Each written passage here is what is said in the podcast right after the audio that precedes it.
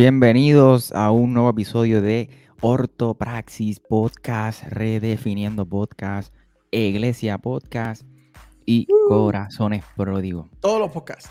Saludos a todos los que. Hacemos el mismo chiste en todos los episodios, mano. Está más gastado. Bueno, hoy tenemos un programa especial.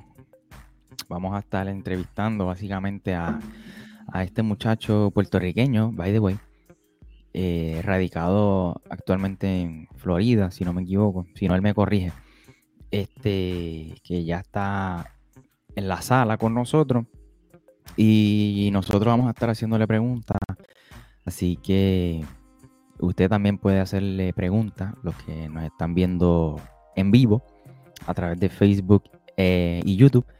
Este, pero antes me gustaría primero pues obviamente saludar a mis amigos y que ellos saluden. Perdón, ok, este, saludos. este, es que estaba, estaba viendo que por alguna razón, creo que en, en mi plataforma no, no estamos live, pero vamos a ver qué, qué está pasando con eso. Pero anyway, saludos. Este, este episodio va, va a estar bien bueno. Este, son cosas que no son, no son tan común en la, o sea, el que se hablen no es tan común, pero, pero en, en pero quizás pasan más de lo que nosotros pensamos. Así que no sé qué los muchachos piensan. Mano, yo he visto este otro un radio show que yo he visto en YouTube que sí ha hablado un poquito de este tema, pero no a la audiencia que nosotros estamos hablando, no a, no a la audiencia joven y que quizás esté empezando en la fe como tal, o que tenga esas preguntas de, de cómo ocurren este tipo de cosas. ¿Verdad? Y saludos, ¿verdad? Que saludos a todos los que todas las semanas nos, nos sintonizan y, y- son fieles a escuchar lo, lo que traemos para aportar, ¿verdad? A su vida. Y espero que esta conversación que sea de mucho beneficio y que quizás traiga un poquito de duda a ustedes, que puedan tener esa persona que le puedan preguntar, que puedan, que estén abiertos, ¿verdad? A, a, recibir discipulado en esta área. Porque es una área, ¿verdad? Bien sensitiva que hay que tener que tener alguien que te pueda instruir en el camino. La verdad es que lo estoy pensando y creo que creo que hablo un poquito de más. Es verdad, pasa, porque ahora haciendo memoria he escuchado escuchado bastante de historias como esta, pero como que no me, no, no me había hecho clic. no sé por qué. Este, bueno, y por mi parte, saludos también. Ya saben, como siempre digo, estoy súper contento de estar aquí. Para mí es más que un privilegio poder compartir con estos chicos locos y eh, que a la misma vez, eh, pues nos podemos entrar a las pescosas, pero nos amamos, ¿no? ¿Viste? Pescosas habladas, ¿no? Pero, este, pero eh, la verdad es que la, la cosa que hemos ido creando aquí, ¿no? Ha sido algo tremendo y bonito, en lo cual eh, nos ha edificado a nosotros y de la misma manera esperamos que les edifique a ustedes. Así que estamos aquí presentando esto que eh, para, para, es bien importante, ¿verdad? Lo, lo, lo que vamos a estar haciendo, que eh, escuchando lo que le, le pudiese- pudiesen denominar muchos como un testimonio. eh, porque un testimonio tú no se lo puedes quitar a una persona porque es su experiencia, ¿verdad? Es algo que pasó. eh, tú no puedes decir que no le pasó porque pues, eh, pues, él, él lo pasó, ¿no? O sea, así que eh, me, me parece, me parece que es importante que entonces podamos aprender de las experiencias de otros, que esta experiencia nos hagan a nosotros pensar en cómo entonces podemos evitar este tipo de situaciones en el cuerpo de Cristo, porque el cuerpo uno, no importa dónde estés, en, cualquier parte del mundo que se te encuentres, si tú eres creyente de Jesucristo y tú has decidido seguirlo, tú eres parte de este cuerpo y este cuerpo todos somos responsables de mantenerlo. Si, ¿verdad? Eh, yo me alimento, pero no hago ejercicio, pues no hago mucho. Pero si hago ejercicio, pero también lo que me meto entonces son eh, comida chatarra y todas estas cosas, pues tampoco hago mucho. Pero si yo me alimento, hago ejercicio, hago lo que tengo que hacer para mantener mi cuerpo saludable, pues entonces, ¿verdad? El cuerpo va a funcionar bien y de esa manera es como queremos, ¿verdad? Que el cuerpo de Cristo funcione. Exacto, ahí está. No coman esto, por favor. No, eh, hoy no tengo, hoy no tengo mi yemes tampoco. Iba a decir algo y se me olvidó. Era una Pero bueno, analogía, muchacha, tranquilo. Sin nada más que agregar. Ah, perdóname, rápido, rápido. Eh, unas cuantas cositas. Los que nos están escuchando en cualquiera de las plataformas de los, o sea, cualquiera de los podcasts, hay video en Spotify. Sí es nuevo, porque hoy mismo me preguntaron sobre eso. Sí es nuevo. Si entra a la aplicación de Spotify y toca donde se supone que está la carátula, ahí va a ver el video. No sé si Michael, por lo menos yo lo subo. Este, y otra cosa, tenemos un grupo nuevo de Telegram de discusión que vamos a dejar los links eh, para que entonces entren, pero al final de episodio es que lo vamos a hacer y en la descripción si nos estás escuchando. ¿ok? Así que eh, siga hablando. Bueno, familia, bienvenidos. Ahora sí, sin nada más que agregar. Hoy estamos con un invitado donde vamos a estar entrevistando y ¿verdad? conociendo un poco de su historia. Así que eh, nos acompaña nada, nada más y nada menos que eh, Emanuel Suárez desde Florida, ¿verdad, Emanuel? Jacksonville, Florida. Yeah. Bienvenido, mano. Un placer un que placer, estés un placer estar con ustedes, créeme. Esto, esto eh, estoy sin palabras. Esto es un honor. un Que honor. by the way, que by the way, este, Emanuel es uno de los más que comenta en los programas de nosotros semanal, papá. Ah, sí. Fielmente. Es que me gusta, los Sí. temas que hablan son interesantes y tenerte. gracias. Definitivamente. Una- Sí, un privilegio. un ejemplo de cómo nosotros nos nutrimos, de lo que ¿verdad? comentan ustedes y a la misma vez de cómo nosotros entre nosotros también nos nutrimos. Eh, Somos un cuerpo, como estaba diciendo, ¿no? Así que eh, yo lo conocí bien recientemente, como que hace unos minutos, pero este, realmente... De que sus hace comentarios 15 son- minutos, pero Mira, este, Emanuel, un placer, Alberto. Este, sé que no nos con- pero en sus comentarios sí lo, lo- lo leemos siempre y de verdad lo leo siempre, ¿no? Y, y realmente me, me edifica mucho eh, sus aportaciones, de verdad que sí. Qué bueno, de verdad es un, es un honor. Yo estoy aquí speechless, en serio. Este, pero sí, este, eh, ¿cómo, cómo empezamos? ¿Cómo, le- cómo empezamos? Esto Bueno, pues. La primera pregunta la voy a hacer yo. Bueno, este es el tema, by the way. Y esto es un quote que me envió el mismo invitado, no soy yo. Eh, fui un pastor sin evangelio y me creyeron. Obviamente vamos a llegar ahí, pero eh, primero yo quiero que la gente te conozca quién es Emanuel. Eh, yo, yo comencé diciendo que eres de Puerto Rico, que eres puertorriqueño, pero estás en Florida. ¿Cómo llegaste allá? Quizás un poquito de, de tus comienzos, no sé. Pues sí, este, yo, pues yo nacido, criado en Puerto Rico, eh, estudié en la, la Bautista Carolina, estudié en la, en la Hey, yo estudié ahí. Este, estudié en la Politécnica, eh, después me entré en el United States Navy, que todavía soy activo, llevo 10 años sirviendo a la nación americana. He estado en muchos lugares en el Pacífico gracias a mi trabajo. Eh, mi primera estación fue Guam. En Guam pues viajé para, para todos lados. He viajado para Japón eh, varias veces, Filipinas, Singapur, prácticamente todo el Pacífico hasta Vietnam. En Hong Kong, en South Korea, este, Indonesia, Australia. Eh, parte de lo que voy a contar, pero un sneak peek. Estuve en Tomorrowland de Guam, viajé a Tomorrowland en Belgium este, para el 2014 y después viajé otra vez a Brasil para el Tomorrowland de Brasil. El que, el que sabe, sabe de EDM, sabe que ese es el, uno de los, de los eventos más grandes que se da de, de música electrónica, que después hablaremos de eso. Oye, eh, no me toca a mí, le toca a Alberto. Pero, ¿a dónde no has viajado? ¿A dónde no has Este, viajado? Yo creo que esa es la, sería la pregunta. Yo, pues yo y mi esposa hemos, este, nos sentamos a hablar y dijimos, ok, nos casamos por el, por el juez, queremos hacer una boda o queremos con el mismo dinero, pues usarlo para viajar a, a toda Europa. Y decidimos, sí, eh, con ese dinero viajar a Europa cuando, cuando los nenes estén más grandes.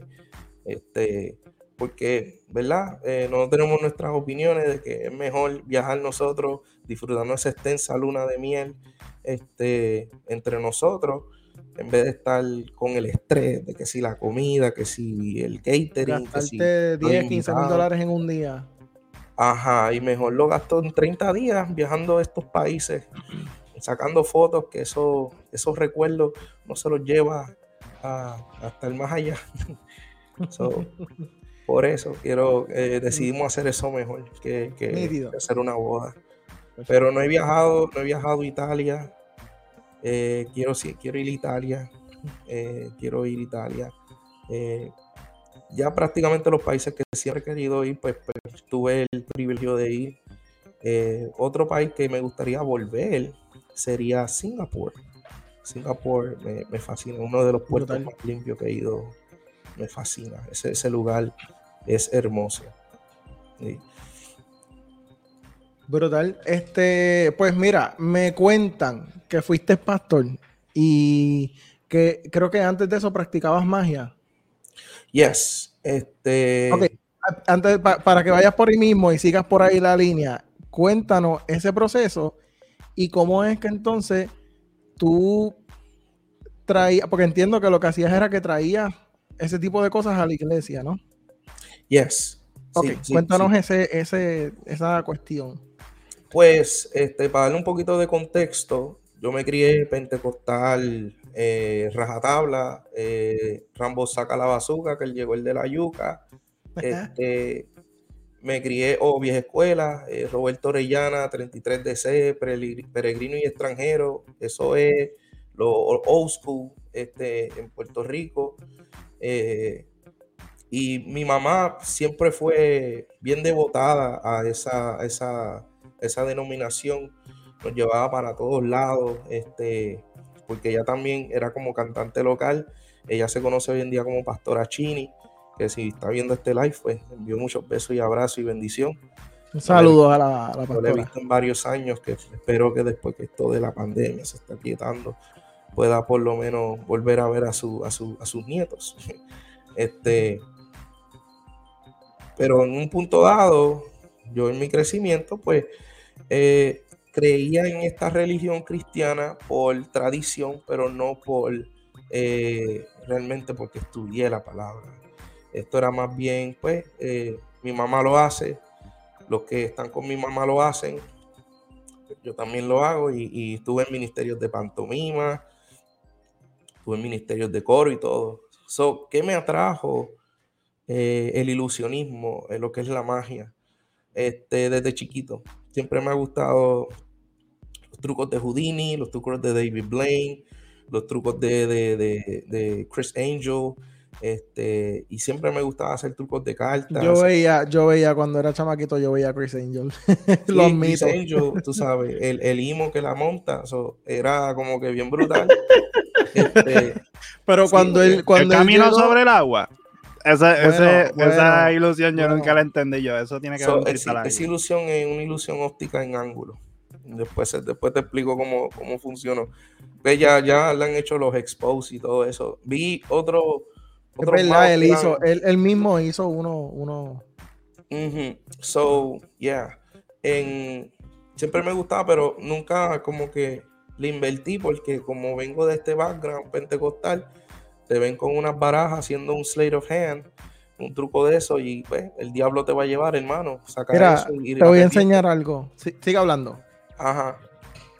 Y cuando entro a, a esta iglesia, donde mi mamá ahora es pastora, eh, pues tuve esa experiencia emocional eufórica, donde pues eh, la dinámica que tenía esa iglesia, el, el compañerismo que tenía esa iglesia, era para el 2005, eh, wow, me, me- me atrajo, me, me creó lealtad, la- el lenguaje, el, el- Emanuel, el- mira, no te quiero interrumpir, perdóname, pero era. esos son de, de los Mandalorians. Ajá. Sí, solo Yo- venden yo- Ajá. Yo, yo tengo, yo, esto que tú ves aquí atrás, esto es una colección que yo tengo. Lo que pasa es que no se lo digo a, a nadie porque la gente, todavía hay gente que piensa que eso es del diablo. Sí, a mí simplemente- entretenimiento en esa Ajá. parte, uno quiere entretener, entretener con trucos de carta. Aquí eh, lo que yo hacía es donde en la Biblia lo condena. Y, y voy a explicar más tarde por qué. Em, y me disculpo con mi voz, este, pero sí, eso es lo que me ha traído la, la magia. Pero cuando entré a, a esa iglesia, este, mano, quería estar involucrado en ministerio, eh, quería, tenía ese fuego de, de 15 años, eh, desorden hormonal, más, este, más el fuego de Cristo, pues estás en todas como el arroz. Y literalmente es, un, un sal para afuera, mano. Y una de las cosas que me se coló esa idea era de que esta iglesia promueve mucho de que usa tus talentos para predicar el evangelio. Yo lo que yo me traía mucho era que, los trucos de carta, los trucos de magia esas cosas. So, yo hacía, eh, eh, me iba a esa línea. Aquí es donde está el problema.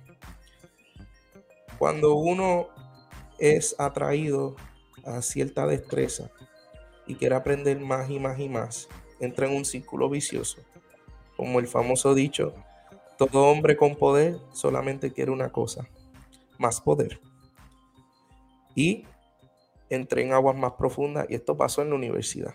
Cuando entré a la universidad conozco a, un, mago eh, entretenedor, él es un illusionist eh, bien famoso allá en Puerto Rico, Mago Carlos, tremendo ser humano, tremendo amigo. Si está viendo este podcast, le mando unos abrazos, porque él eh, junto con él, pues aprendí, aprendí lo que sé hoy de, ilusionismo y magia. Y empezó a colarse esa idea de, eh, sugerencia de, mentalismo eh, versus este, trucos de carta y entretenimiento. So, el problema no es el, el slate of hand, cuando uno hace un slate of hand, un truco de carta, lo que sea.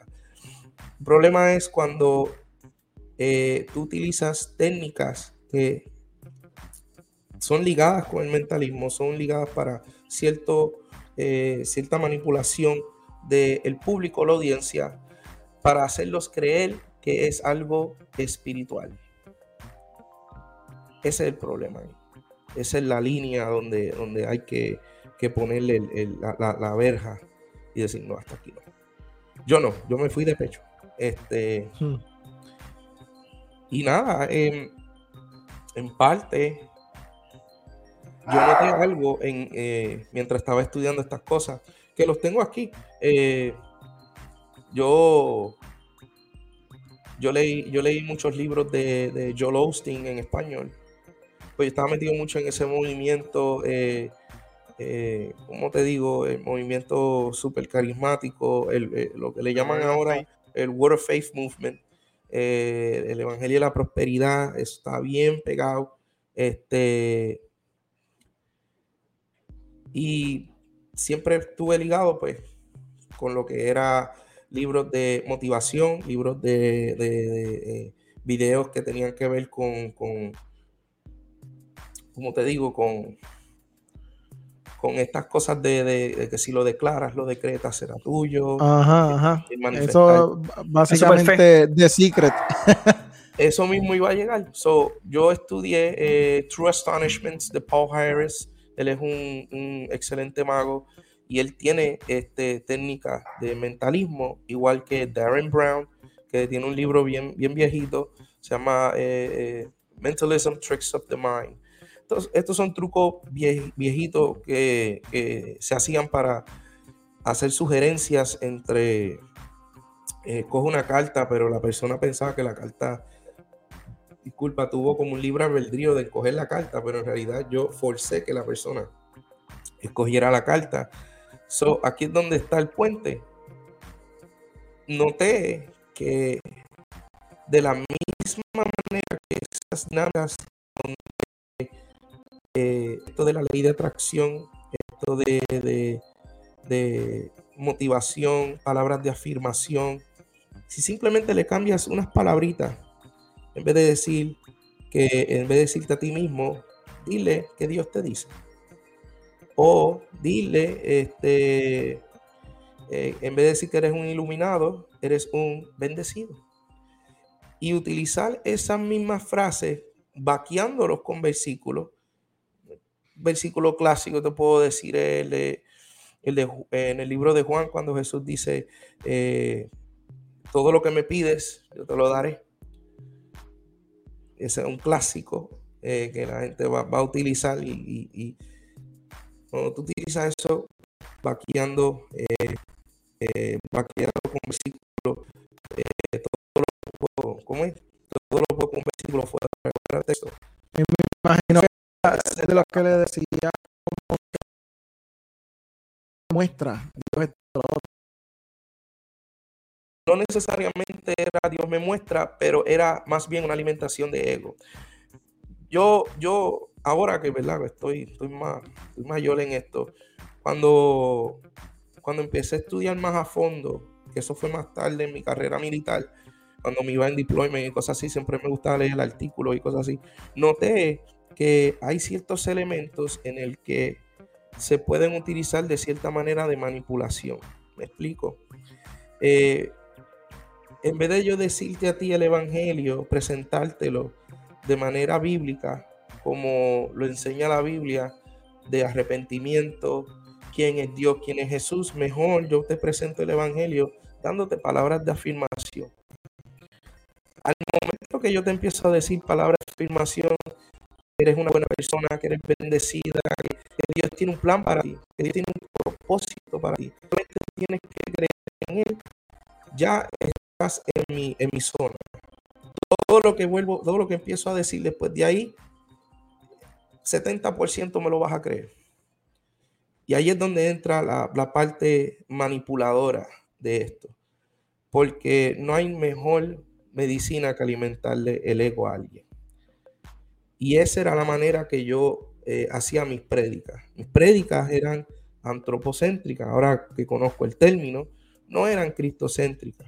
Y Hay personas, No te emocional. quiero, quiero, quiero definirlo rápido. Para la, hay- quizás hay personas que no sepan lo que significa, lo que es antropocéntrico, es que es centrado en el hombre, es centrado en la persona, no centrado en Cristo. Por eso antropocentrismo versus, ¿verdad? Que sea cristocéntrico. Pues eh, dentro del ámbito de eufórico emocional, pues eh, ahí es donde las personas pues empiezan a experimentar ciertas... eh, este lenguaje presenta una, yo digo, un mensaje subliminal sutil de exclusividad. Yo tengo el llamado, no tú.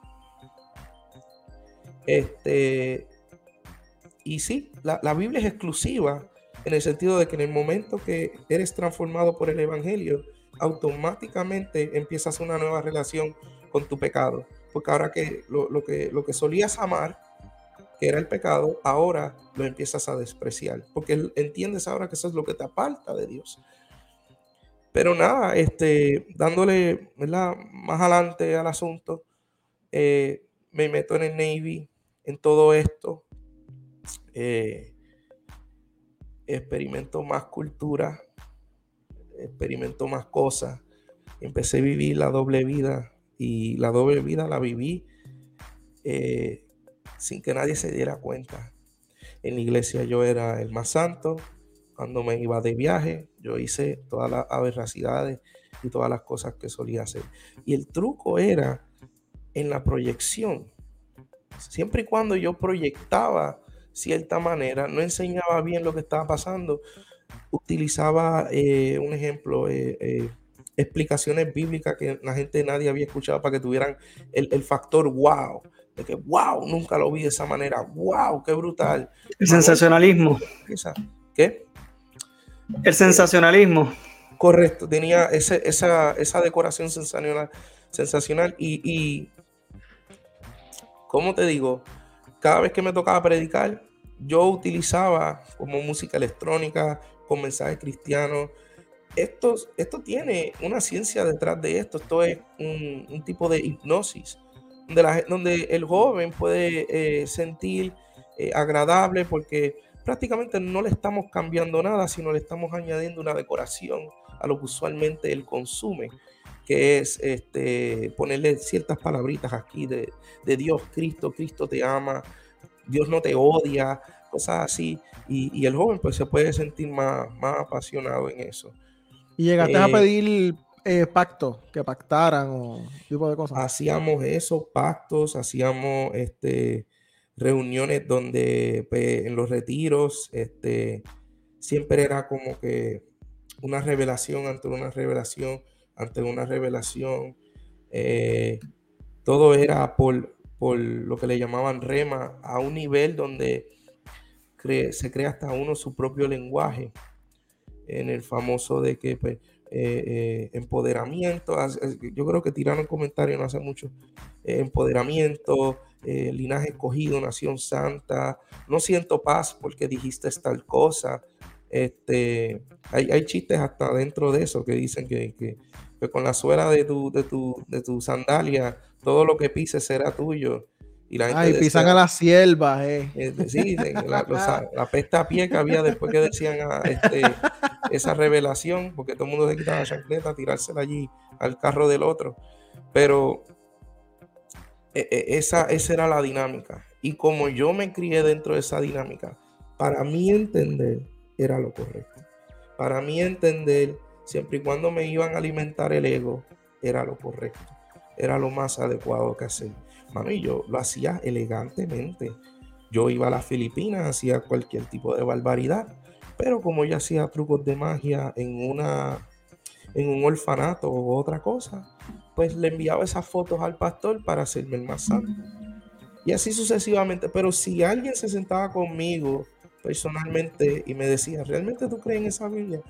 Yo te decía, no, no, porque eh, hay demasiadas incongruencias. Eh, te podía apuntar que habían demasiados errores. Eh, te podía apuntarle que sí, eh, Cristo y esto, pero yo estoy bien donde estoy, porque tengo lo mejor de ambos mundos. ¿Qué sucede? va a ser el cuento más largo corto. En el 2013 me toman como pastor de jóvenes en un congreso. Dios tuvo la revelación, y le reveló al, al pastor y me tomaron como pastor. Ahí sí me, me, trepé yo en, Altanería Club full, porque ahora soy pastor. Ahora tengo la autoridad que todo lo que yo diga no me lo puedes cuestionar, porque yo tengo la revelación del Padre, ya que he sido revelado por el ungido que está en el altar. Esa era la, jerarquía que había eh, eh, dentro de esa, de esa iglesia. Que sí, ojo, la iglesia sí tiene jerarquía, pero no es a base de manipulación autoritario, es a base de testimonio. Por eso en Timoteo muestra cualificaciones por tu ser un anciano, que tienes que tener un testimonio. Este, ¿Qué sucede? Eh, viajé, fui a Tomorrowland, yo muchacho me fui all out en, todo. Viví mi vida porque decía, estoy bien con Dios y bien con el diablo. Eh, toda conversación que traían hacia mí, donde me retaban mi fe, yo hasta les mentía con falsos testimonios, que decía que conocía a fulano de tal en un lado y hacía un testimonio falso para que la gente eh, se asombrara. Una de las cosas, Emma, voy a, voy a tirarle este ejemplo para que tú veas lo manipulativo que es esto. Una vez nos tocó hacer como una ofrenda, ¿verdad? Y yo me, tocó a mí a introducir la parte de la ofrenda. Y yo empiezo a contar el testimonio de eh, en el 2013, eh, para que tú veas que esto, esto, esto, la técnica dentro de esto es que tú no dices la verdad completa, tú dices la verdad media, pero tú la disparas muchas veces. Pones en la posición de la persona donde no le queda más de otra que creerte. Porque si va a cuestionarlo, está cuestionando una experiencia. Las experiencias no se pueden como que... Espérate, espérate, espérate, espérate. La revelación. Las ah, revelaciones no se cuestionan, entonces, y van por encima del conocimiento bíblico. Yo creo que hemos escuchado eso en algún otro sitio. Pero, ajá, sigue hablando. suena gnosticismo, pero sigue, sigue, sigue. Ah, yo, me paré, yo me paré en, en el altar y dije, en el 2013 eh, esto pasó, de verdad, ah, voy, a decirlo por parte. Eh, el barco donde yo estaba era el Emirates Land. Eh, si no me equivoco, el número 39. Esto es un subtender, esto ayuda a los submarinos. Hubo un tifón que ocurrió en las Filipinas, bien feo y nos, mandaron allá para, ayudar y, proveer comida y cosas, cosas así. Hicimos como un drill con, con, con el Navy australiano y todo. Y yo estoy contando este testimonio. Y aquí es donde va la mentira. Ojo, para que vea. Esa parte era verdad. Fuimos allá hicimos el, el proyecto, me bajé con ellos, me quedé con los Marines todos los días buscando eh, eh, cuerpos y cosas así, porque hubo, hubo muertos en, esa, en ese revolú, fue, fue bien feo. ¿Qué sucede? Aquí es donde cae la mentira. Que yo dije que conocí dos granjeros y esos dos granjeros estaban recogiendo los escombros y volviendo a sembrar después de todo ese revolú. Y yo les decía, pero, pero ¿por qué ustedes están sembrando? Y él dice, porque dentro de la tormenta, lo que hacen las tormentas y los huracanes es que remueven todos los escombros y hacen la tierra otra vez más fértil. Y ahí es donde tiraba el mensaje. Si estás pasando por un problema, es que tu tierra ahora mismo está lo más fértil posible para sembrar. Y te aseguro que dará fruto. Bravo, bravo. Mensaje súper motivador. Esto era de show, Hollywood. ¿Qué sucede? Eh, me decían el, el picaflor eh, con las mujeres, ya tú sabes. Las enamoraba en Puerto Rico y me tiraba el de me voy, Dear John y me iba para el, Navy. Y me tiraba esa, esos vacilones así. Sí, y me tiraba esos vacilones así y eso era prácticamente la dinámica. Tenía mujeres en un lado, tenía mujeres en otro lado. Todo cambia cuando conozco a mi esposa. Cuando conozco a mi esposa, eh, yo les voy a ser bien sincero, sí. ¿Qué? Yo, ¿Dónde estaría mi vida si no fuera por, mi esposa Ashley? Eh, que la amo con todo mi corazón. Esta mujer es una mujer devotada de Dios, de la misma iglesia, la conocí en la misma iglesia, pero era en, un recinto diferente. Este, ¿Qué sucede? Ella descubre mi estilo de vida y puso en, trial mi, mi vida y dijo, si tú quieres estar conmigo, tienes que dejarle esto. Si no, felizmente recojo mis cosas y me voy. Y yo decidí ella. Dije, no, voy a decidirte a ti. Mira lo que pasa. Eh, nos casamos. Estábamos contentos. En ese entonces yo estaba estacionado en Bahrein. Bahrein es una isla cerca de Arabia Saudita, a una hora de Dubai y Abu Dhabi en avión. Que by the way, pues cuando me enteré que me estacionaban, me iban a estacionar ahí, las primeras vacaciones fueron para dónde? Dubai y Abu Dhabi. Cogí el avión y me fui a Parisial. Este, resulta ser que mi esposa quedó embarazada y al ella quedar embarazada, debido a que ella estaba en Arabia y no había suficiente tecnología para o medicina para atenderla, pues ella tenía una condición médica, perdimos el bebé. Mira lo que sucede dentro de todo esto. Eh, le pedimos al pastor consejería. El pastor nos dijo que eso era porque como yo llevaba toda esta vida viviendo en pecado, pues Dios hizo justicia con eso. Ver a mi esposa pelear con Dios de esa manera fue la gota que colmó la copa hacia mi ateísmo. Y dije, esto que está aquí no existe. ¿Cómo te atreves a, a insultar a mi esposa de esa manera? Y yo todavía seguía siendo pastor de esa iglesia. ¿Cómo te atreves? So, dediqué mi vida a desaprobar la Biblia. De ahora en adelante empecé a estudiarla de manera eh, ateísta y tengo las evidencias del mismo. Rápido empecé a comprar God the Delusion. Tengo todavía el libro aquí. By Richard Dawkins. Compré también Darwinismo, The Origin of Species. También lo leí completito. Que by the way, a Dawkins John Lennox lo barre, pero eso es otro tema. ah, sí, eso es los clásicos memes.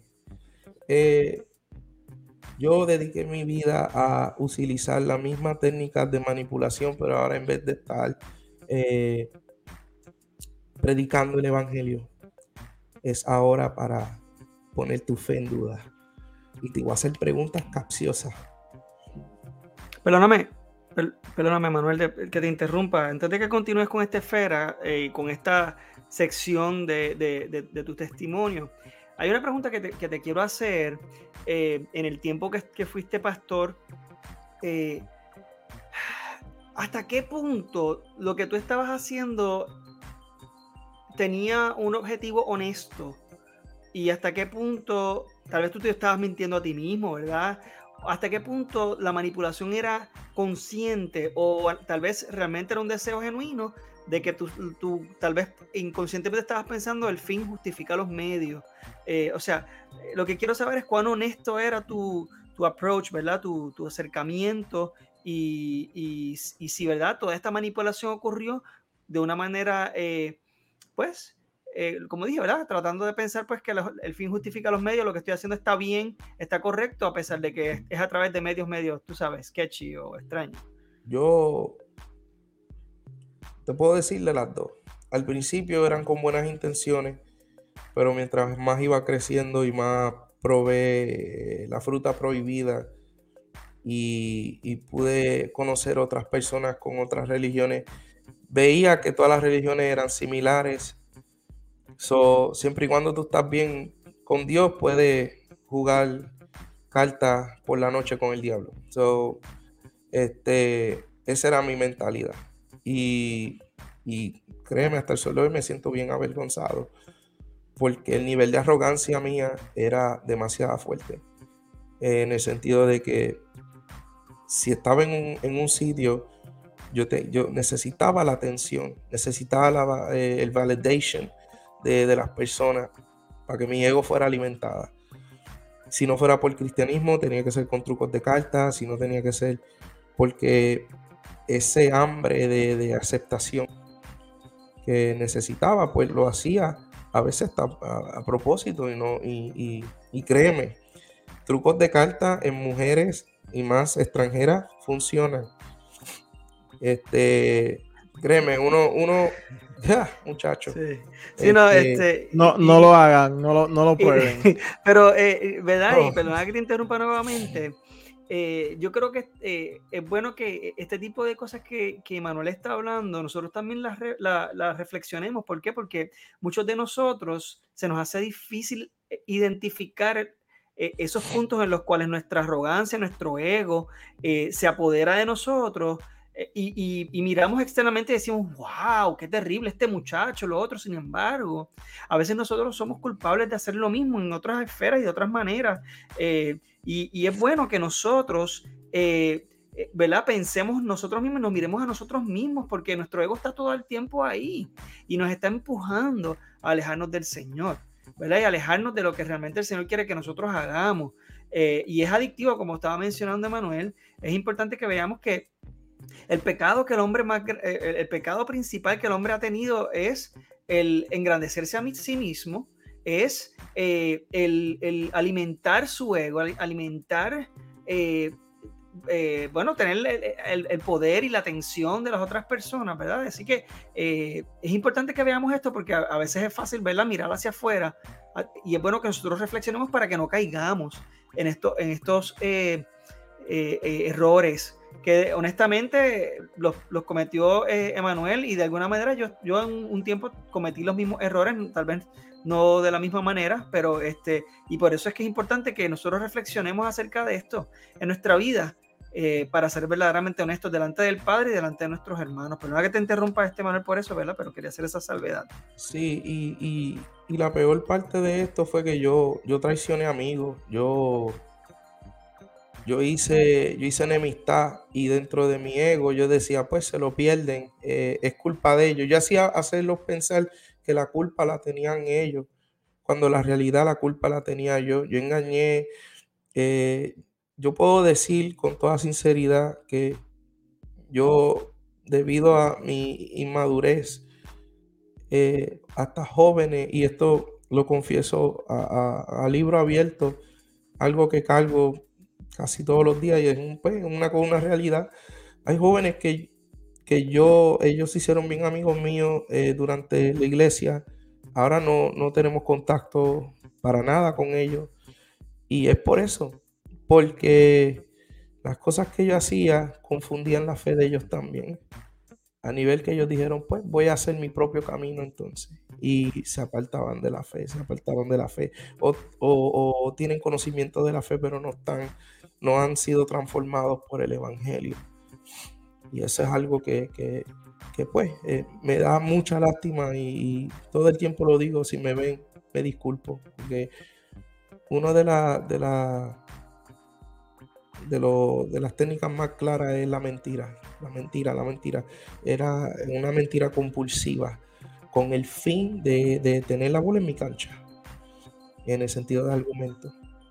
Este, pero sí, eh, yo estudié todo, el ateísmo, Nueva Era, este, ahí eh, eh, leí el libro de Secret, este, leí con, con- con otras cosas y, veía que, que la religión era más bien un programa de mejoramiento moral.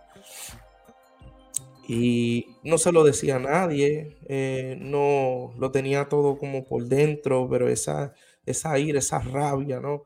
De- que pues estoy en contra de la vida, porque es que las iglesias, Dios mío, hieren a la gente y esto es como, como una secta eh, donde crean en las personas falsas lealtades y si, y si te vas, pues te va a llevar el diablo o algo así. Era una, era una cosa que, que- era demasiado tóxica y yo me, hundí dentro de, de esa, de, esa, de esa toxina, ¿no?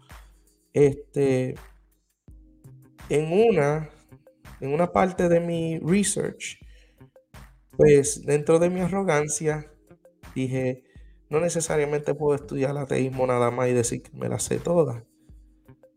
Voy a estudiar ahora el argumento a favor de la Biblia. Y ahí se me introduce la apologética.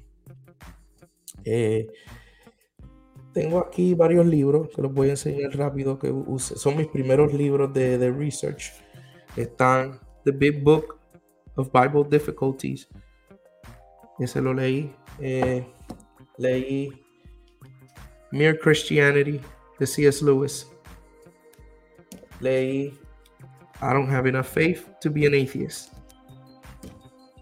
Y leí de Norman Geisler When Skeptics Ask. Ah, bien. Norman Geisler When Skeptics Ask. Que el aspecto científico y eso. Noté que en esto de apologética es excelente porque es un excelente recurso para tener buen conocimiento, pero hay algo que todavía me faltaba y era cómo puedo desaprobar el evangelio como tal, porque se notaba que estos libros hablaban de ese evangelio y yo decía, pero ¿cuál es el centro de ese evangelio? Eh, la resurrección de Jesús. Si tú desapruebas la resurrección de Jesús, todo se te puede caer al piso. Mano, fui evangelio por evangelio, buscando las incongruencias, pero después eh, buscaba como que pues, hay que ser honesto, estos testimonios son hasta los mismos, las mismas personas que no son, no creen en Cristo, lo consideran como legítimo. Estos son testimonios legítimos donde pueden eh, sacar relatos históricos, eh, este, recursos donde eh, hasta el Jesús histórico eh, eh, existió. O sea que, ¿cómo puedo hacer? Y, y fui de, de, diferentes ángulos. El, el, el, el capítulo que, que, me, que me chocó de, demasiado fue 1 Corintios capítulo 15, donde Pablo empieza a explicar el Evangelio, dice Jesús resucitó el tercer día, eh, por de las Sagradas Escrituras, y siguió, siguió, siguió. Pero entonces hay un detalle que dice que a Jesús se le aparecieron, se le aparecieron a 500 personas al mismo tiempo. Yo sé mentalismo, yo sé lo que es una alucinación. Y solamente alucinaciones se pueden ocurrir individualmente, no colateralmente. Es imposible. Si tú y yo tomamos una droga, un shroom, un mushroom, y empezamos a tripear en ketchup, tu tripeo es diferente al mío. So, yo estaba en el aspecto médico como que this doesn't add up. Esto no, eh, no es, imposible que la resurrección de Jesús sea también considerado un evento histórico. Y seguí dándome so, contra la cabeza. Ajá. Lo que tú estás diciendo es básicamente que esa, esa experiencia que tú, o esa, bueno, sí, esa experiencia que tuvieron eso a las 500 personas que Jesús se le apareció en su, en su resurrección, no pudo haber sido una, ilu, una ilusión o alucinación, porque Exacto. la experiencia es diferente y el testimonio de todas estas personas eran básicamente el mismo, ¿no? Exacto. Eh, y, y, eso concuerda con, con por qué los apóstoles hasta dieron su vida por ese tipo de testimonio a nivel de que fueron torturados. Otra cosa que también me, me, me, me daba en contra, porque yo decía, no puedo creerlo, que, pues, ¿sabes? Yo sé lo que es manipular, yo sé lo que es mentirle a una persona y bregar bien el, el, el comportamiento humano. Yo estoy bien seguro que si a- torturan a cualquiera de esa manera, va a gritar de que es mentira, es imposible. O sea, eh, hay un, apóstol que lo arrastraron por toda la ciudad, amarrado en un caballo. Eh, Estoy seguro que si esa persona estaba creyendo en una mentira, estoy seguro que después de ese, de ese arrastre iba a decir, sí, sí, tienen razón. Esto es Eso es mentira". algo que estábamos hablando en el último episodio. Ellos iban felices. ¿Sabes? Es- es- esa parte es bien impresionante. ¿sabes? Inclusive e- ellos decían, yo, uno, uno de ellos decía, yo estaba esperando, esto fue lo que yo mencioné en el último capítulo, en el último episodio, yo estaba esperando a que llegara esta hora feliz. Y eso tú dices, como que eso no me hace sentido. ¿sabes? Cuando tú ves cómo murieron muchos de ellos, ellos, ellos, habían otros que, que los quemaban en las hogueras y decía que ellos morían cantando himnos, o sea, cantando. O sea, que, que para ellos era un privilegio. Entonces, pues, por, por una mentira tú no vas a hacer eso. No, es imposible, es imposible. Este, por más leal que seas a una secta, eh, es imposible. Este, o te callan o, o te, o como dicen, eh, estábamos en la conversación, o te ayudan a suicidarte. Pero es imposible de que tú, tú des eh, tu vida por una mentira. El ser humano en, en cualquier, eh, puedes preguntarle a cualquier psicólogo, este, a menos que esa mentira fue incrustada en su subconsciencia eh, a nivel inocente como un niño o algo así, eh, hay una posibilidad y sería como un 10%. Pero un adulto, ser razonable, que razona, que puede tomar decisiones con cuerdas, imposible. Es imposible en el ámbito psicológico. Y esto, esto yo lo leía con artículos. Este, otra cosa que me molestó mucho fue que eh, hay un artículo llamado eh, eh, Matthew Paris. se llama Africa Needs God. África necesita a Dios. Y es, él es un, periodista, lo pueden buscar en internet y es legítimo, donde él, él investiga de cómo el cristianismo ha ayudado demasiados eh, lugares en el continente africano para que ellos puedan desarrollar una mejor sociedad.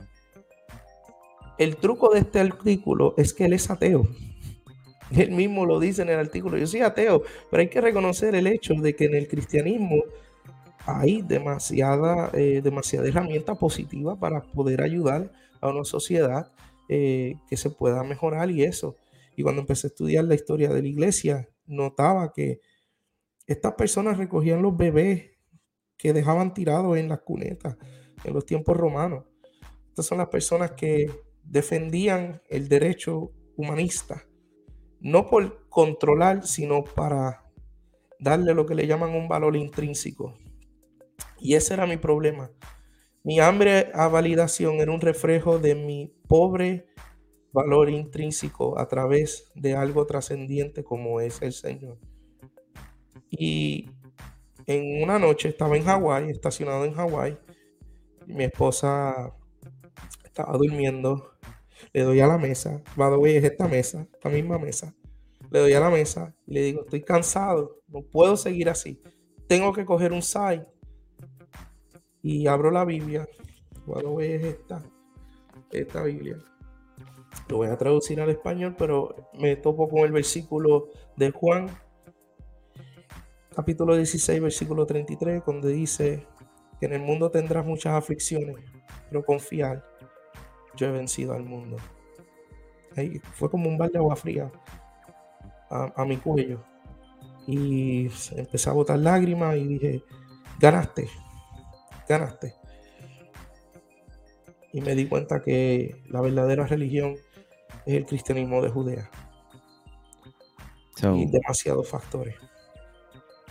Estás contando, Emanuel, que básicamente eh, llegaste a un punto en que tú querías, eh, habías, comenzado a estudiar la fe, ¿verdad? Este, teología y demás, pero llegaste a un punto por la pérdida de, de tu bebé en que tú querías seguir estudiando, pero ahora para desacreditar la Biblia, para ridiculizar a los cristianos y para, pues, de cierta manera, que ellos eh, tambalearan ¿no? en su fe. Y estás contando que mientras estabas estudiando todo eso y, comenzaste a estudiar para desaprobar o cuestionar ¿no? la, la, la resurrección de Jesús, eh, su divinidad y demás, que fue el tema que estuvieron hablando el, lunes eh, en el episodio anterior, te diste cuenta que mientras más tú estudiabas, era como eh, más evidencia de, que eso era real realmente. Y tuviste que tomar entonces un... sí, yo hasta me tomaba, me tomaba break de la molestia que me daba. Es que sí, vamos a ser sinceros, eh, el ser humano, cuando tiene la mentalidad de querer ser su propia deidad, eh, lo primero que quiere tener es control. La ilusión del control. Yo creo mi propio camino y es mi camino y el que se quiera meter en el medio se va por el mismo camino. Este. Entonces, ¿por qué, ¿por qué dices que fuiste un pastor sin evangelio y te creyeron? Porque yo no, ahora que conozco las cosas, conozco la verdad. Todas mis prédicas, yo tengo prédicas grabadas en, mi laptop y las, escucho. Eh, yo no estaba predicando el evangelio. Yo no, yo no estaba enseñando quién era verdaderamente Dios. A qué Jesús vino al mundo la pregunta, la pregunta más, más clásica es, pues, ¿a qué Jesús vino al mundo? ¿A hacer milagros? No necesariamente. Eh, eh, hacer un, hippie del primer siglo tampoco. Este, él se lo contesta a Poncio Pilato diciendo, y, y esta razón viene este mundo, a dar testimonio de la verdad. Y aquel que es del lado de la verdad, oye mi voz. Pregunta más fuerte que hace Pilato es, pues entonces, ¿qué es verdad? Y esa fue la raíz de por qué yo dije, pues déjame entonces estudiar la esencia de lo que es una verdad. Y la mejor evidencia de saber que es una verdad que no puede ser cambiada, que es fiel, no es cronológica, no tiene, no tiene principio y fin fuera de, eh, sino que Él es el principio y el fin. Porque es inmutable. La mejor evidencia te la enseña la Biblia. Y te la enseña con, hechos, porque una de las cosas que me gustaba argumentar con cristiano, este, yo le llamo cristiano floppy disk, este, era que pues el Dios del Viejo Testamento es total maligno tirano y de Darth Vader a Luke, a Luke Skywalker en el Nuevo Testamento. So, no, no había como que congruencia en el mismo, bro, ¿qué está pasando? La razón por la que en el Antiguo Testamento vemos la ley es porque dos razones. Uno, porque esa es la esencia de Dios, ese es el estándar. Tú quieres vivir el estándar de Dios que tanto quisimos clamar en el Génesis. Este es mi estándar, este es quien soy yo. Pues trata de vivirla. Y qué mejor respuesta de que el único que pudo vivir ese estándar es Jesús. Y lo más hermoso de todo es que, aún sabiendo que nos quedamos cortos viviendo ese estándar, Jesús no solamente vive el estándar, sino que el castigo que le, nos, se supone que nos cayera a nosotros por no vivir ese estándar, por no querer, porque quisimos ser Dios. Dios nos revela el estándar. No podemos llegar a ese estándar. So Dios manda a su Hijo para que viva el estándar. Y nos dice, ok, eh, no puedes vivir el estándar, te toca la ira, pero no te preocupes, la ira la cargo yo también. el único evento donde podemos ver la ira, la misericordia y el amor de Jesús en el mismo lugar es en la cruz. Y eso era mi raíz donde esto es lo que quiero desaprobar. Porque si yo desapruebo esto, todo se cae al piso. Y efectivamente no pude, es imposible. Eh, ángulo médico tampoco, porque las, relaciones son, eh, eh, hay artículos que enseñan, mira, esto es lo que pasaría si realmente viéramos lo, que le hicieron a Jesús, las torturas que tuvo que cargar Jesús, la cruz que tuvo que cargar cuando la gente no sabe esto, de donde estaba Pilato, ¿verdad? a Gólgota son tres millas. Son tres millas cargando con eso. So, claro que necesito ayuda con un tiempo. Que también fue un evento hermoso. Entonces. Juan, eh, quiero preguntarte, quiero hacerte dos preguntas que tienen, que tienen relación ambas. eh, y quizás puedas responderla de una sola oración. Pero entonces tú crees eh, que hay comunidades de fe, entiéndanse llamadas iglesias, que no predican el evangelio hoy. Uno. Y, segundo, entonces, ¿entiendes que hay alguna diferencia eh, entre lo que es el- la magia, el misticismo, eh, la- lo, lo que tú practicabas, ¿no? Y, las iglesias de hoy, o los profetas de hoy, o los llamados apóstoles de hoy, estas nuevas revelaciones, ¿hay alguna diferencia? ¿Entiendes que hay mucha similitud? Um, quiero hacer un paréntesis. Eh, el, el hermano Luis, Luis Pizarro Jr. dice, eh, en resumen, ser místico y ateo es lo mismo. Tienen en común antropocéntrico, sí y no. El ateo no, no cree en lo místico, pero tiene eh, valores antropocéntricos igual que el místico. Eh, es como el, el- el- el argumento de, de el bautista y el dro- y el, el bautista y el que es el mobster. Cuando querían el alcohol ser ilegal, el bautista quería que fuera ilegal por razones morales, pero el mobster quería que fuera ilegal por razones de ganancia, porque iba a venderlo más caro, porque ahora es ilegal, es difícil de encontrar. So, sí, tienen sus similitudes, pero no de esa manera eh, en raíz, en superficiales. Em, a tu pregunta, ese fue mi, ese fue mi, mi, mi, yo le llamo, este, Dios me tiró sal y limón en los ojos y abre los ojos.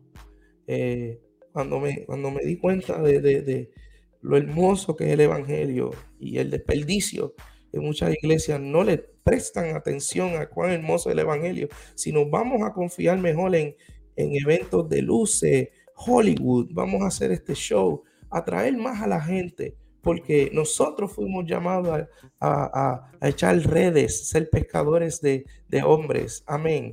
Este está creando prácticamente una falsa ilusión donde prácticamente un club de leones en esteroides. So, eh, eh, prácticamente como que eh, el ambiente es hermoso, el- el compañerismo que hay ahí es hermoso, pero no hay transformación. Cuando, y, y le doy el consejo a todo el mundo, si ves una iglesia que se enfoca más en música, en, en- en cosas así, y no están enseñando evangelio para nada, no están enseñando discipulado para nada, eh, te pido que le ores al Señor de verdad dirección. Órale al Señor dirección. No estoy diciendo apártate, porque eso no es mi posición, eso no es mi posición. Es que eh, eh, pauses, pienses y analices si eso es realmente lo que, lo que, lo que es el Evangelio de Cristo. Em, con respecto a lo de los apóstoles, eh, tú me conoces en, esa, en esa área, que después pues, estaré haciendo videos más, más adelante en YouTube de eso. Yo personalmente, Emanuel Suárez, no creo que hoy en día haya apóstoles ni profetas. ¿Por qué? Porque los apóstoles ya fundaron la iglesia en el primer siglo, ya esparcieron el evangelio en el primer siglo. No hay registro de apóstoles después del siglo dos y medio, quizás tres, en adelante, hasta la nueva reforma apostólica que se, se inventa en los, en los 80, se oficializa en los 80, pero ya llevaba eh, auge desde los 70. Esto es eh, movimiento carismático de Kenneth Copeland. Eh, Kenneth Copeland tuvo un, un, este, un, un maestro también, este, si no me equivoco, es Kenneth Higgins, este, que prácticamente enseñaban la teología de que Dios es el gran, el great I am, y ellos decían I am too. Eh, yo también soy el gran yo soy. Eh, y de ahí es que empiezan esa, esa, esa expansión de que pues hay llamados apostólicos, hay llamados de, profeta, hay llamados de, de lo otro. Y, y- y pregúntense, eh, voy a hacerle estas preguntas. Si, si la posición de apóstol es algo tan eh, serio, de que hay que, hay que llegar a esa, esa jerarquía de apostolado, ¿por qué Santiago nunca se llamó apóstol? Y él fue medio hermano de Jesús. So, se puede entender y sobreentender que se supone que fuera apóstol. Él se crió con Jesús. Eh, pero nunca fue llamado apóstol. Eh, otra cosa, Juan escribió el libro de Apocalipsis. ¿Por qué no lo llamamos profeta Juan? Sino que prácticamente él documentó todo lo que se le había revelado. Porque estas posiciones tienen un orden. Y ese orden ya fue, ya ha estado documentado, ya ha sido estipulado. Nuestro trabajo es el siguiente, es seguir esparciendo, seguir dando testimonio, seguir haciendo discípulos. ¿Por qué? Ya estamos entrando a la sección donde ahora Jesús está siendo esperado. No sé Yo si- creo, yo creo que también ahí tiene que ver mucho de lo que han mencionado durante el programa, es lo del ego.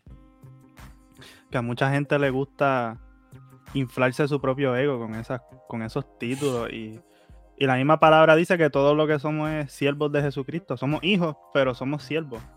Y con eso de quieren mostrar una jerarquía y decir como que, ah, yo tengo más unción que tú, o yo tengo más revelación que tú, porque soy apóstol. Y a mí lo- no, es, no quiero sonar arrogante ni nada, pero me da risa que hay gente que son apóstoles y no han fundado ni dos iglesias. O no han plantado ni una iglesia. Y es como de, mira, papi. No, no, no quiero sonar Hay, hay pero hay unos que- ap- apóstoles de Facebook. Pero- que ni se, no se han congregado en ningún lado. No se han congregado en una iglesia hace cinco años y, y- y predican por ahí y- y son apóstoles. Y eso es triste. Este, pero una pregunta que yo le tengo a Juan, a Emanuel, este. Estabas mencionando que, que una noche est- estabas ley- abriste la Biblia en Juan 16 y que antes predicaba y que tus predicas no tenían el evangelio. Es, esas predicaciones eran porque no conocías el evangelio y nunca te lo habían predicado y lo llegaste a conocer ese día que lo, que leíste la palabra y que te chocó, este, o es que lo hacías por otra motivación y querías que, se, que estuviera la iglesia llena y que los jóvenes no se fueran y que y era como que pat him in the back y, y- hacerle cosquillas en los oídos para que se quedaran. Eh, yo, pues, gracias a mi trabajo militar, tuve el placer y el honor de conocer varios capellanes de diferentes denominaciones. Y en esa área, pues, yo tuve como que bits and pieces de lo que era el evangelio. Y yo decía, wow, wow, eso está bueno. Pero, y mi pero era lo otro, yo volvía a lo otro.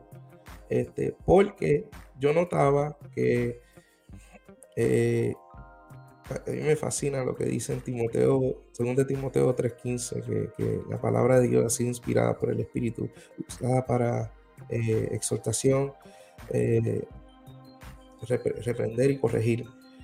El Evangelio tiene una esencia de, que nos reprende a nosotros, porque nos va directamente en contra de nuestra naturaleza, pero es porque nos está salvando de nuestra propia naturaleza. Eso es como el doctor que le, dice a un paciente, lamentablemente tienes esto.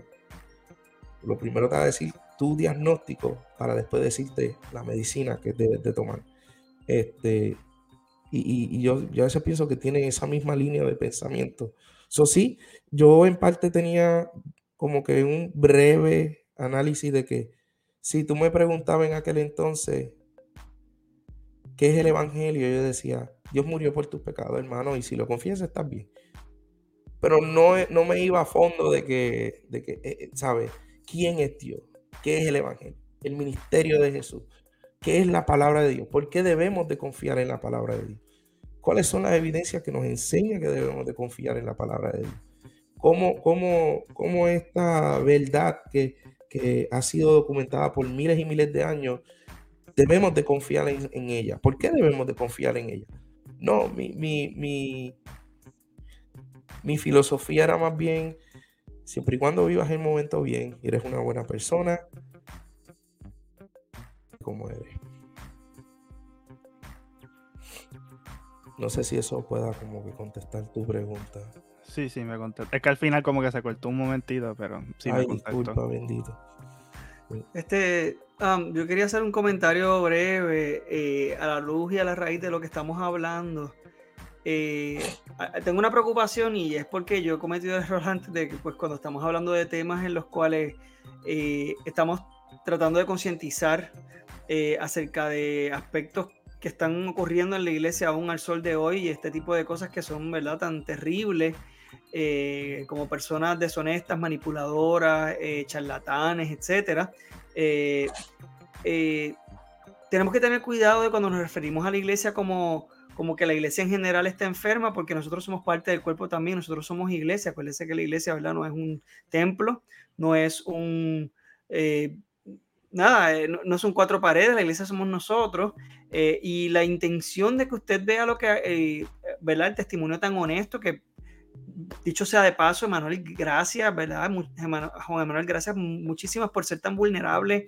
Eh, eh, no puedo imaginarme lo, lo avergonzante que tiene que ser el poder hablar de estas cosas. eh, y la verdad es que te agradezco mucho yo en lo personal como Wilfredo Alexis González Hatwood, González Escudero.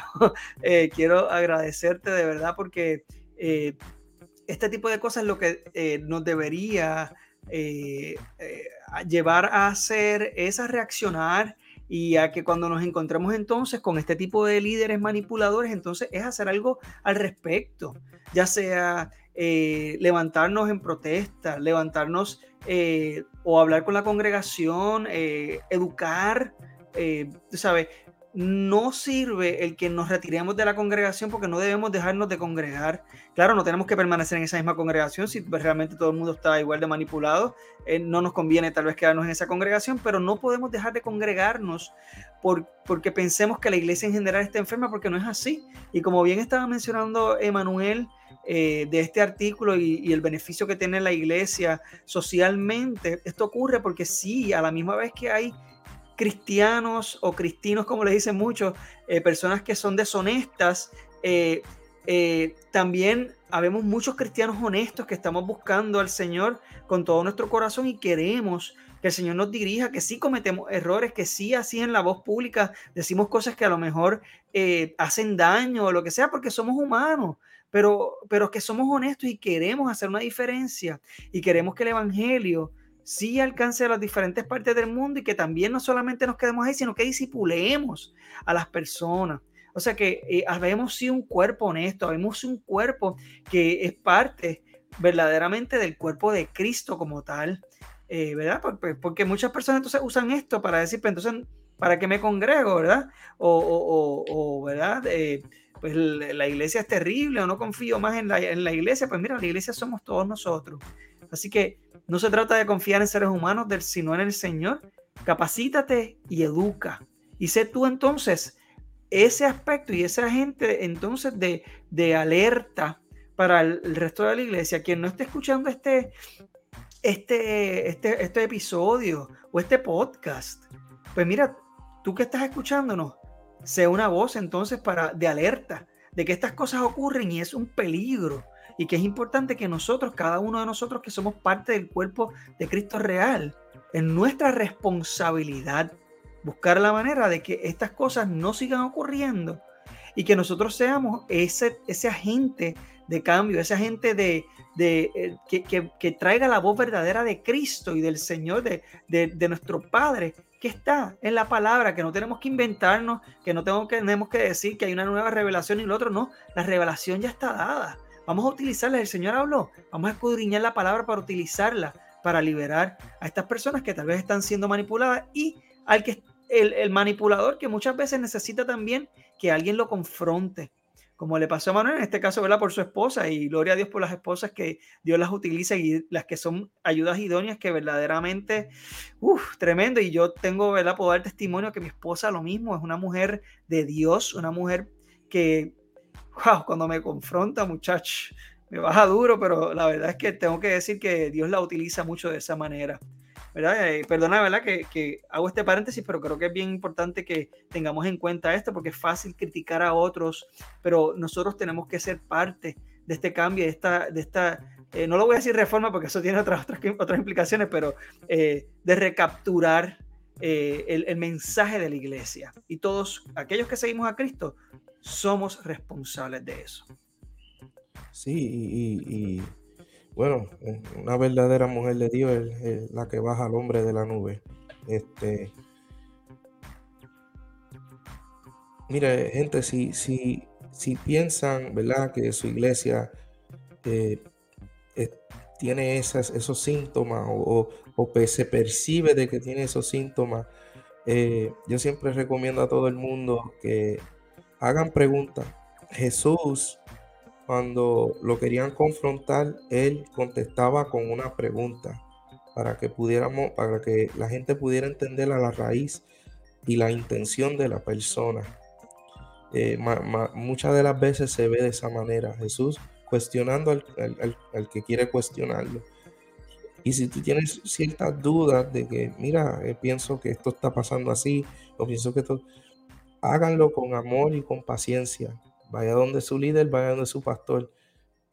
Y, estoy seguro que de, acuerdo de la respuesta que ellos te den, tú puedes tener una mejor determinación y puedes tener un mejor discernimiento del mismo. Eh, mm, ¿Verdad? Rapidito, en Mateo 24, yo siempre apunto esto porque esto eh, eh, entro en, en, los campos de, conspira de teoría de conspiración. En Mateo 24, y me encanta que todo el mundo hace videos de que habrá rumores de guerra y esto y esto y esto y, caerán terremotos y eso es Mateo 24. Pero lo primero que dice Jesús, antes de decir todo eso, fue, mira que nadie los engañe. Lo primero que él estipula, él, tira eso. Si, si, él fuera un místico, él te dijera, bueno, apóstoles, si ustedes ven la luna tirando una guiña, ese es mi cue por ahí vengo. No, dice, mira que nadie los engañe. Y después da el resto. So, la idea central de ese statement está dentro de esa, esa frasecita. Mira que nadie los engañe. No se dejen engañar. Hay un, hay un dicho de, en, en, la milicia. Si huele a popó y parece a popó, probablemente es popó. Este, para no decir el, como lo dicen ellos allá, pero me entienden. Y, una de las cosas que cuando tuve esta experiencia y, me convertí al Evangelio y, me apasiona el Evangelio y, by the way, el que quiera contrarrestar el libro de Richard Dawkins es este, The Devil's Delusion. Suena, suena como que medio funky, pero es un, actually, un antagonista que literalmente ataca ese libro de God the Delusion, porque son prácticas eh, eh, egocéntricas en, eh, en, el ámbito científico y le apunta a todos esos errores. Pero cuando yo me, convertí en, en, el Evangelio, lo primero que hice fue renunciar mi, mi pastorado. Envié una carta y lo dice con todo amor y con toda sinceridad a estas personas de esta iglesia todavía yo las quiero mucho. Todavía yo las quiero mucho.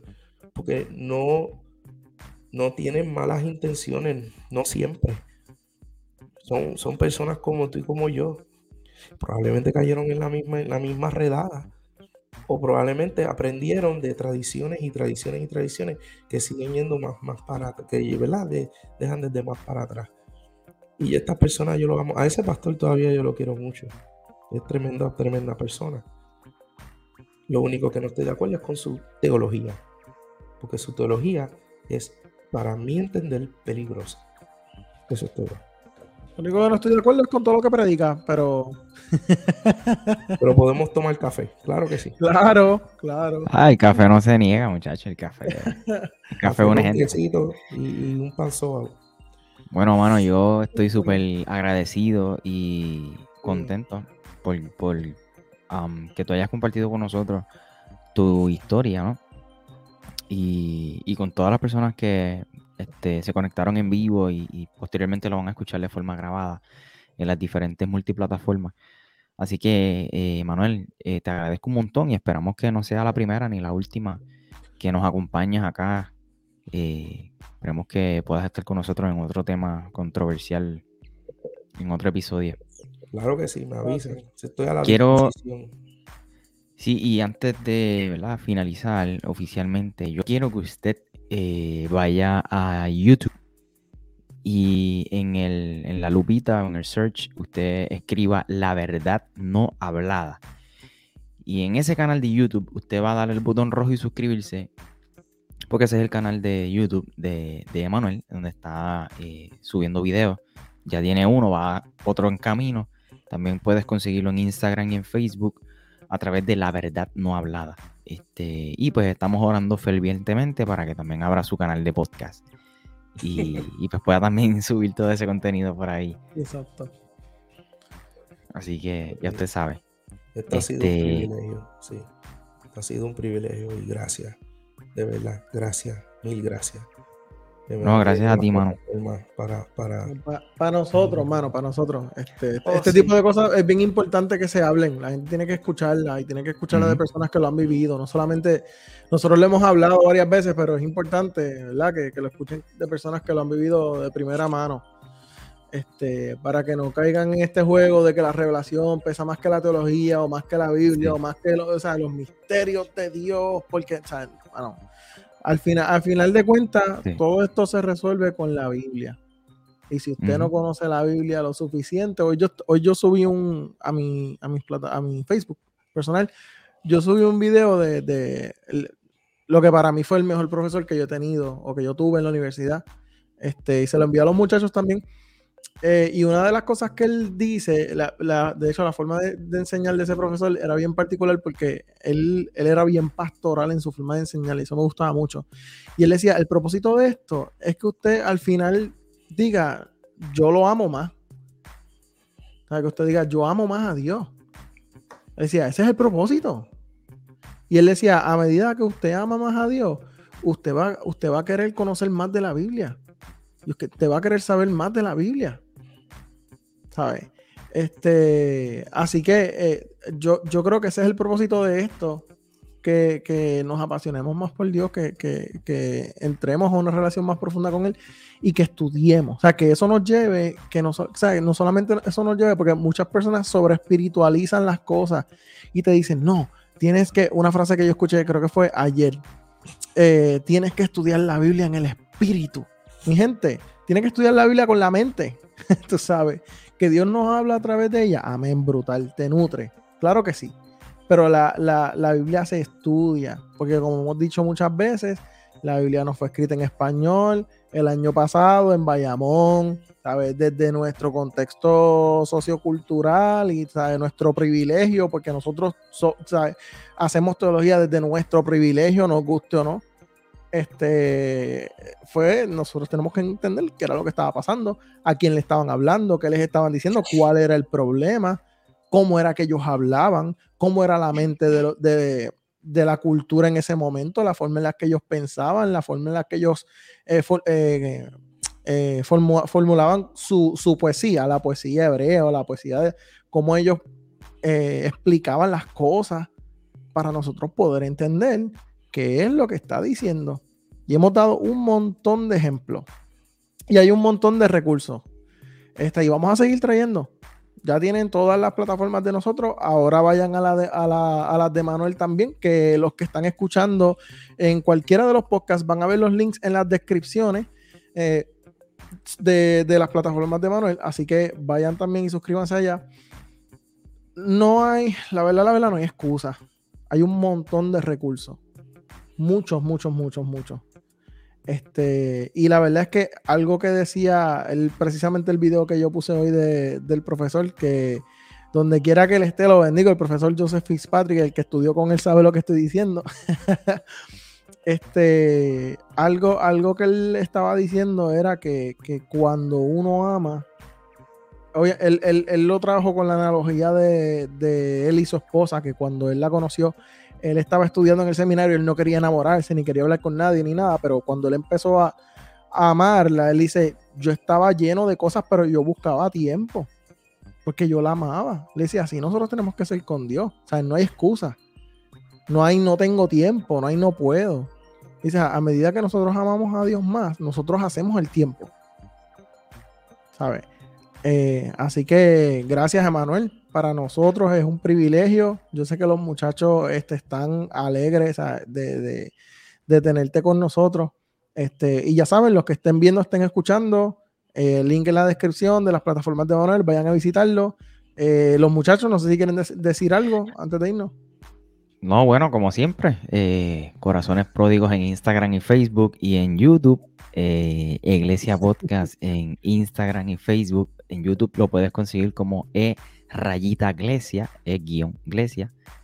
Eh, Alberto Alvarado PR en Instagram, Redefiniendo Podcast, Instagram y Facebook, TikTok, también en YouTube para que vea las secciones que tiene adicional al podcast como tal. Sobre todo la verdad no hablada en YouTube eh, en Instagram y en Facebook, por supuesto, Michael Cerezo, Michael J. Cerezo en todas las redes. Hello. este, y nada, mi podcast, Ortopraxis Podcast. Gracias a todos los que se conectaron y nos estaremos comunicando la próxima semana en este mismo canal, a esta misma hora. Este, este mismo día. A todos. En este mismo momento. Vámonos, bye.